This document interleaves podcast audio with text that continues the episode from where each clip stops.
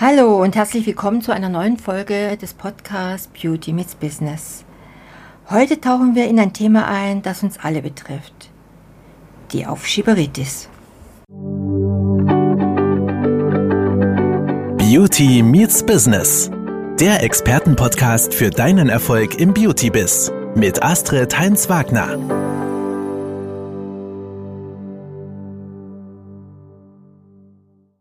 Gestern sah ich auf einer Präsentationsfolie einer meiner Kolleginnen folgendes. Später, Gleichstrich, nie. Später, gleich nie. Wie oft denkst du dir, ich mache das später und wie oft wird das wirklich umgesetzt? Die Aufschieberitis, das ist der Feind der Produktivität. Nehmen wir zum Beispiel ein Newsletter für deine Kosmetikkunden eine Beauty, eine Beachparty bzw. ein Event für deine Kunden oder deine Buchhaltung. Wie lange hegst du schon diesen Wunsch bzw. wie lange liegt diese Arbeit schon in der Schublade? Bist du diesem Ziel näher gekommen oder steckst du immer noch im Hamsterrad fest? Wenn das auf dich zutrifft, kannst du dich vielleicht mit Elena identifizieren.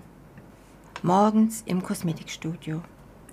Elena sitzt vor einer leeren Präsentationsvorlage auf dem Computer im Skin Art Kosmetikinstitut. Sie klickt gelangweilt immer wieder mit ihrem Kugelschreiber herum. Hm. Schon vor drei Wochen wusste sie, dass ein großes Event für die exklusiven VIP-Kunden des Studios von Irene Müller geplant ist und bei dem die neuesten Hightech-Produkte und Behandlungen vorgestellt werden sollen. Obwohl sie die neuen Pflegeprodukte liebt, ist es eine ganz andere Sache, darüber zu schreiben, zu sprechen und die Alleinstellungsmerkmale herauszuarbeiten. Und die Uhr tickt. Ihre genervte Chefin hat sie bereits zum zweiten Mal gefragt, wie weit sie mit den Vorbereitungen für das Event ist. Da alles bis heute Abend fertig sein soll. Morgen geht es ja schon an die Umsetzung. Naja, ist ja erst halb zehn.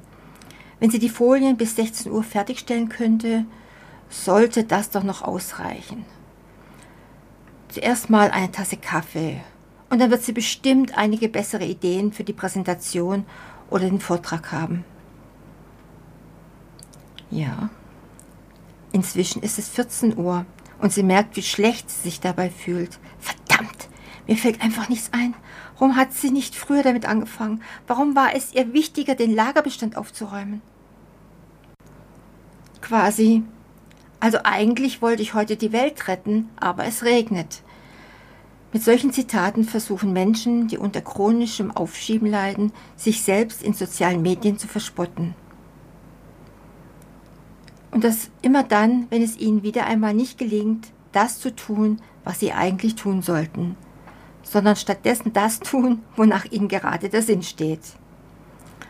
Zeit mit weniger wichtigen Dingen zu vertrödeln, damit einhergehen die Sätze wie, ach, ich brauche den Druck, dann arbeite ich besser. Oder ich muss noch etwas anderes erledigen. Studien zeigen, dass fast jeder Vierte unter regelmäßiger Aufschieberitis leidet. Aufschieben tritt auf, wenn jemand wichtige Aufgaben oder Entscheidungen lange hinauszögert und stattdessen eher unwichtige, aber angenehmere Aufgaben erledigt. Ja, Aufschieberitis, die unterschätzte Gefahr. Das Fachwort dafür ist Prokrastination. Ja, wenn ihr das wissen wollt, abgeleitet vom lateinischen Wort crastinus, was zum morgigen Tag gehören bedeutet. Und daher neigen wir dazu, wichtige Aufgaben erst morgen anzugehen. Sei es die Erstellung einer Präsentation, die Planung eines Meetings, das Aufnehmen von Sport oder das Treffen von unangenehmen Entscheidungen. Aufschieberitis hat jedoch nichts mit Faulheit zu tun. Im Gegenteil, oft schaffen Menschen in den Phasen, in denen sie Aufgaben immer wieder aufschieben, viele andere Dinge, die zwar dringend sind, aber sind sie auch wirklich wichtig? Aufschieberitis hat einen hohen Preis.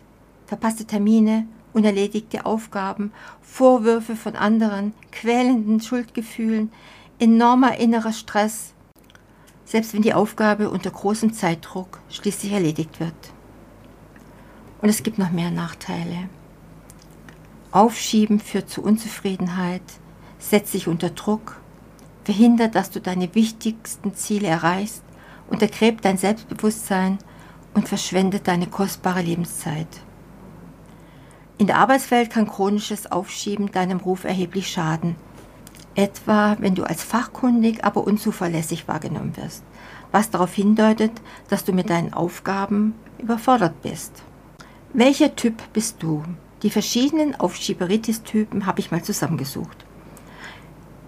Der erste, Aufschieben aufgrund von Prioritätsverschiebung. Du gibst wichtigen Aufgaben den Vorrang vor dringenden, aber weniger wichtigen Aufgaben und überzeugst dich selbst, dass du an den wichtigeren Aufgaben arbeitest. Zum Beispiel Lager aufräumen, das war ja auch schon lange fällig. Typ 2. Aufschieben, weil ein anderer Zeitpunkt angeblich besser ist. Du denkst, dass der morgige Tag, die nächste Woche und so weiter besser geeignet sind, um ein Problem zu lösen, wie die Buchhaltung abzuschließen, als der heutige Tag. Du fühlst dich besser ausgeruht, hast bessere Laune oder hast bereits ein anderes Problem gelöst. Der dritte Typ, der schiebt auf aufgrund von fehlendem Überblick. Du beginnst einfach zu arbeiten, ohne einen klaren Plan oder eine Struktur dafür zu haben, was du tun möchtest und welche Aufgaben Priorität haben. Naja, und dann aufschieben, das ist der vierte, aufschieben aufgrund mangelnden Drucks. Du hast genug Zeit, aber trotzdem zögerst du. Du arbeitest am besten unter Druck und erzielst dann gute Ergebnisse. Die Chefin muss einen dann quasi in den Hintern treten. Aber es gibt jedoch zwei gute Nachrichten. Fast jeder von uns schiebt gelegentliche Dinge auf. Je nach Situation und Aufgabe betrifft Aufschieberitis zwischen 20 und 95 Prozent der Bevölkerung.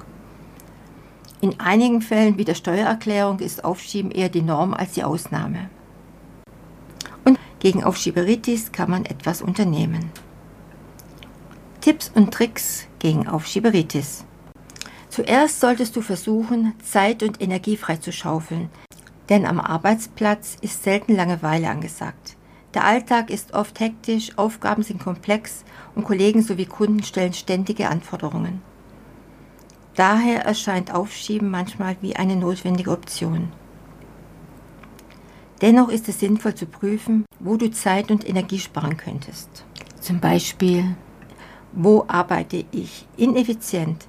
Manchmal sind wir langsam, weil uns Routine fehlt. Wir nicht wissen, wie wir uns organisieren sollen oder wie wir Fachwissen vermissen.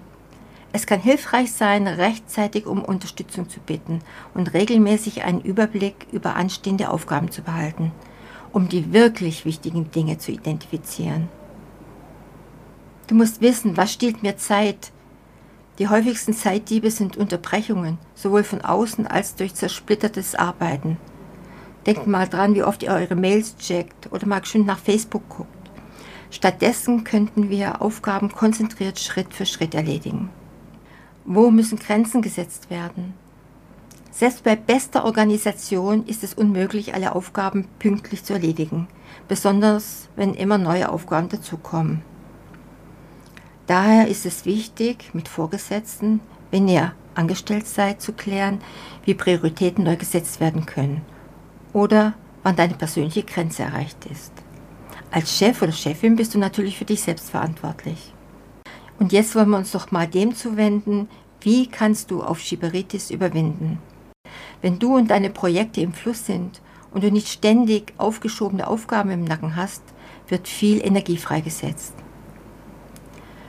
Zuerst benötigst du eine konstruktive Einstellung, zum Beispiel jede Aufgabe beginnt mit dem ersten Schritt. Überlege dir zunächst die konkreten Schritte zur Erledigung und fange dann mit dem ersten Schritt an.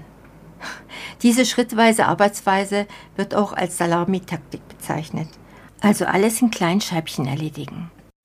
Und verbanne die immer wiederkehrenden Gedanken wie ich bin zu müde oder ich kann mich gerade nicht konzentrieren – Entwickle stattdessen neue Gewohnheiten. Arbeite konsequent Schritt für Schritt, anstatt viele Dinge parallel zu erledigen. Beginne morgens mit unangenehmen, aber wichtigen Aufgaben, bevor du deine E-Mail checkst. Belohne dich nach Abschluss einer unangenehmen Aufgabe. Und hier sind vier weitere einfache, aber effektive Strategien gegen Aufschieberitis. Perfektionismusansprüche. Perfektionisten beginnen oft nicht, weil sie hohe Erwartungen an das Ergebnis haben. Besser ein Spatz in der Hand als eine Taube auf dem Dach oder beachte die 80-20-Regel. Die 5-Minuten-Technik. Stelle deinen Wecker auf 5 Minuten, beginne dann mit der Aufgabe und arbeite konzentriert 5 Minuten daran, mit der Option danach aufzuhören. Der Trick besteht darin, dass du normalerweise weitermachst, wenn du erst einmal angefangen hast. Was auch noch sehr hilft, das Prinzip der Schriftlichkeit. Schreibe die Aufgaben auf, die heute unbedingt erledigt werden müssen. Und dadurch steigt die Wahrscheinlichkeit, dass sie auch erledigt werden. Viertens, setze dir künstliche Fristen. Wenn du ohne Druck nicht effektiv arbeiten kannst, gewöhne dir an, eigene Deadlines zu setzen. Nach einigen Wiederholungen kann dein Gehirn nicht mehr zwischen echten und künstlichen Zeitlimits unterscheiden. Ja, beobachte, was bei dir funktioniert. Vielleicht sind das ganz andere Strategien. Akzeptiere deinen inneren Widerstand. Er ist da, na und? Das bedeutet aber nicht, dass du ihm nachgeben musst. Du kannst entscheiden, ob und wie du dagegen angehst. Ja, und das war unsere heutige Folge über Aufschieberitis. Wir hoffen, dass du einige hilfreiche Tipps mitnehmen konntest, um dieses lästige Verhalten zu überwinden. Und vergiss nicht, uns zu abonnieren und bleib dran für weitere spannende Themen. Bis zum nächsten Mal. Das war Beauty Meets Business, der Expertenpodcast mit Astrid Heinz-Wagner. Du möchtest keine neue Folge verpassen? Dann abonniere uns jetzt bei Spotify und Apple Podcasts. Bis zum nächsten Mal.